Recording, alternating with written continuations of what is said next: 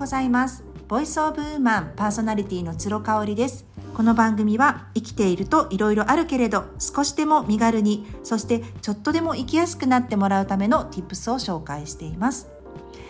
ちょっと久しぶりの配信となりましたが皆様いかがお過ごしでしょうか？1月も半ばを過ぎましたね。あっという間に今月も終わってしまいそうですが本日1月17日は、まあ、神戸に住む私あと家族ですね。周りの人にとってあのとっても意味のある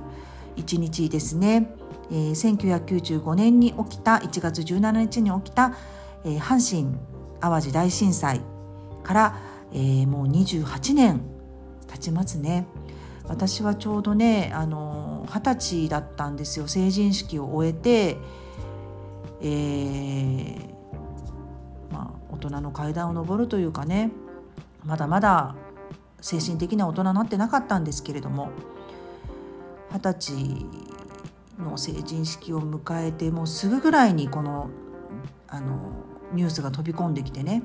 あの東京の実家に住んでいましたのでほとんどね関西は行ったことがなくって特に西日本ね行ったことがなかったのでうわーっていうもうちょっと人事だったような気もします今考えると。ただまあ日本に生まれてねあどこに住んでても地震のリスクがあるんだなっていうのはやっぱり感じますよね。それを証拠にもう2011年あの大きな地震に東京にいた時に私は見舞われることになるんですけれどもね。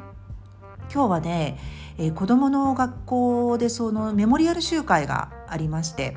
みんなであの阪神・淡路大震災の追悼の歌がありますのでねこれをあの歌ったりとかあとは、えー、震災の体験談をあのその時にねあの体験された方から聞いたりとかっていう集会がありますので私もこれから行ってこようと思っています。ねえもうあのー、なんだろうなその天変地異というかね天才っていうのはもうどうしても避けられないですよね。なのでもう一回人生やり直したとしてもまあその場所に起きるって分かってたら例えばもう関西にはいないようにすることはできるかもしれないけれどもね。私の知り合いでねあの関西の方でその95年の当時は学生さんだったからあの神戸で被災をされてで311の時はね出張でね関西の会社に勤めているにもかかわらずその311の時だけ東京に出張していて被災したっていう人いらっしゃいましたねうわーと思いましたけどねその話を聞いた時は。うんまた311の日にねあの私がその日体験したことなどもあの東京で震度5強の地震を経験したんですけれどもやっぱりねあの話したいと思いますけれどもその震災が起きた後がねやっぱりじわじわ来るんですよ。PTSD じゃないけれどもね。また来たらどうしようってあの揺れがっていうもう怖さがありますよね。もう地震大国に生まれた定めといいますかもう仕方がないことだとはいえね。本当にあのー、怖いなと思います。ただその天変地異以外ではどうですかね。皆さん何かあのもう一回やり直しができるとしたらもう起きることが分かってるからこれは避けたかったって。それを避けることができるような状況になるとしたら避けたかったことって何ですかね。あの今「ブラッシュアップライフライフ」っていう安藤サクラさんが主演のドラマに私ハマっておりましてバカリズムさん脚本でねちょうど第2話が終わりまして、ね、第2話はねあの失敗すると分かっている相手のために何か自分がそれを知ってるからこそね2週目だから人生2週目だから助言をしたりとかそれをこう回避するようなアドバイスをしたりとかっていうそこをこう考える回なんですよ。で例えばねちょっとネタバレになりますけれどもあの成人式の日にみんなでカラオケボックスに行って同級生とワイワイカラオケをしてる時にまあその時はすごくうまいと思っていた同級生がね2週目経験するともうそうでもなかった。でももうみんなでもうまいようまいよってけしかけて結局彼はその音楽の道を志すことになってでもそんな実力が伴ってないからね結局音楽の道は途絶えて1人目の奥さんとも別れてしまってただまあバイトを両立しながら30過ぎてもねあのこうバイトを掛け持ちして妻子を養っているっていうねその同級生のまたもう一巡した時にねその姿を見て自分はどういう言葉をかけるかっていうところですよね。いやもうやめときなさいと。あなたはもう音楽業界ではもう絶対無理だから堅実に生きていった方がいいよって、ね、そしたらその離婚をしなくても済むわけだしっていうただ再婚をしてその再婚した相手とのお子さんにも会えないわけですよ。再婚自体しないからね。そこまで自分がコントロールしちゃっていいのかなっていうところで踏みとどまるんですよね彼女はね。その助言を同級生にするかどうか。うんあとはやっぱりそのねあのダメンズだった彼氏とも付き合わないよね2巡目はね。私もねあの今の主人とはもう一回結婚したいと思ってます。ただ1人目の旦那さんとかその歴代の付き合っていた彼とね付き合うかって言ったらね絶対付き合わないね。うんだってもう別れちゃってるわけだからやっぱりいろいろあってさ。うん別れたけどすごく良かったあなたと出会えてっていう人って私あんまりいないんだよね正直。うんだからねないな。それはないかなっていうふうに思うんですよ。付き合わないねただもしかしてあの20代でね今の主人とも出会えるように人生2回目でセッティングしちゃってたとしたらもしかしたらねお互いタイプじゃないかもしれないんだよね。私も主人も再婚同士なんですけれどもその結婚は忍耐っていうのを知っていたからこそ惹かれ合ったわけで20代の時の私を主人が好いてくれるかどうかはわからないし私も逆はありきですよね。うん。だからねわ分かんないよね。そこ難しいなと思うんですけれども。あのまあ今が幸せだったらいいよねっていう話で逆にこう今幸せじゃない人に友達とかに何か声をかけてあげるのって助言をしてあげるのってねこうこうこういうふうにした方がもっと違う人生待ってるよっていうふうにアドバイスするのってまあなんかエゴなような気がするよね。私自身はだから歴代の彼とはきっと付き合わないでしょ？うん、だからこう出会った場所に行ったとしてもあ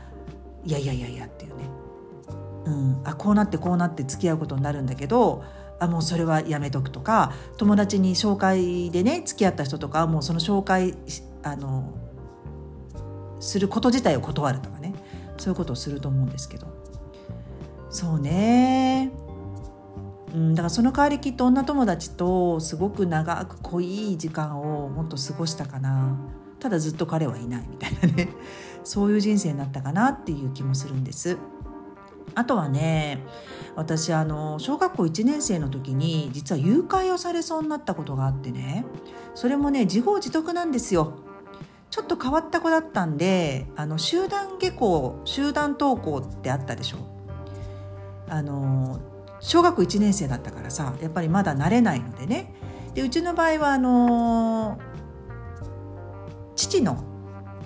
会社の寮にいましたのでその寮の人たちでみんなで門で待ち合わせをしてそこから歩いてね10分ぐらいだったんですよそんな遠くないんだけどで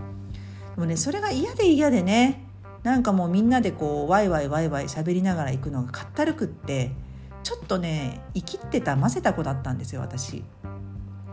それで母親に相談してもう私一人で行きたいとあの日順も分かるしちょうど習い事をしてたんですけどね習い事と学校がすぐ近くだったんですよ。うん、で習い事も一人で行ってたしねもう小学校1年生の時から。だからもういいと。で、まあ、母にそれで行ってもらってうちの子はあの一人で行きますと。で一人で行ってたんですよ。快適だったんですよかなりもうあの忖度しなくていいしね。どうでもいい質問に答えなくていいしみたいなところででもね行きの時にねそうあのお兄さん10代かね20代ぐらいの若いお兄さんに声をかけられたんですよ。で